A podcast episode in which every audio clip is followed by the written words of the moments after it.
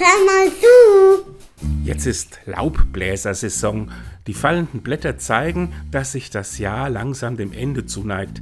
Kinder macht es Spaß, durch die Blätterhaufen zu stapfen, aber Hausbesitzer fühlen sich gestresst, weil jetzt viel gekehrt oder halt geblasen werden muss. Ein Kollege hat mal darauf aufmerksam gemacht, dass auch erwachsene Blätter nicht nur als Last und Abfall empfinden müssen. Er bat darum, bunte Blätter aufzulesen und sich dabei zu erinnern, was in diesem Jahr bemerkenswert war. Aus dem Blatt wurde sozusagen ein Merkblatt. Und tatsächlich, im Blätterhaufen des Jahres lässt sich so einiges finden, was eine ganz besondere Farb- und Strahlkraft hat.